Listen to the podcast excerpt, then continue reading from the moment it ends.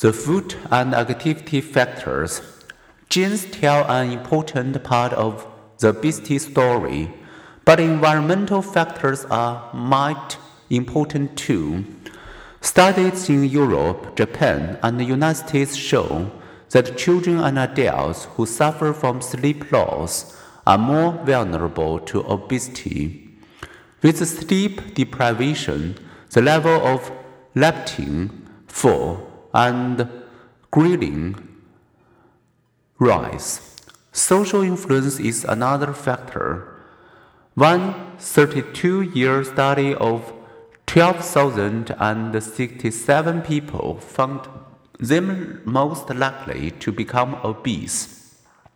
When friend become obese. If the obese friend was a close one, the odds of likewise becoming obese almost tripled. Moreover, the correlation among friends with was not simply a matter of seeking out similar people as friends. Friends matter. The strongest evidence that environment influences weight comes from our fattening world. What explains this growing problem? Changing food consumption and activity levels at work. We are eating more and moving less, with lifestyle sometimes approaching those of animal feedlots. In the United States, Job required moderate physical activity declined from about 50% in 1960 to 20% in 2011. Worldwide, 31% of adults are now sedentary, which means they average less than 20 minutes per day of moderate activity such as walking. Sedentary occupations increase the chance of being overweight, as 86% of US truck drivers reportedly are.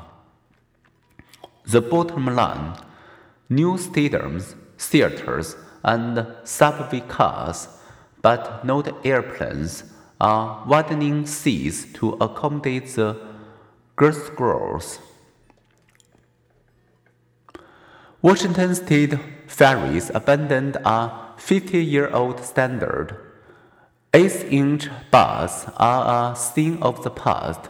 New York City, facing a large problem with Big Apple bottoms, has mostly replaced 17.5 inch bucket steel seats with bucketless seats. In the end, today's people need more room.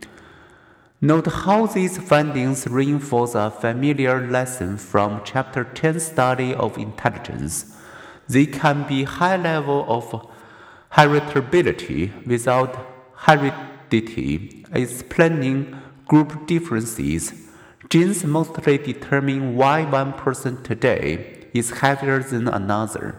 Environment mostly determines why people today are heavier than their counterparts 50 years ago.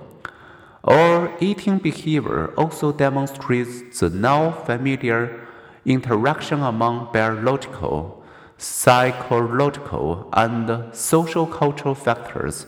For tips on shedding unwanted pounds, see Table 11.1.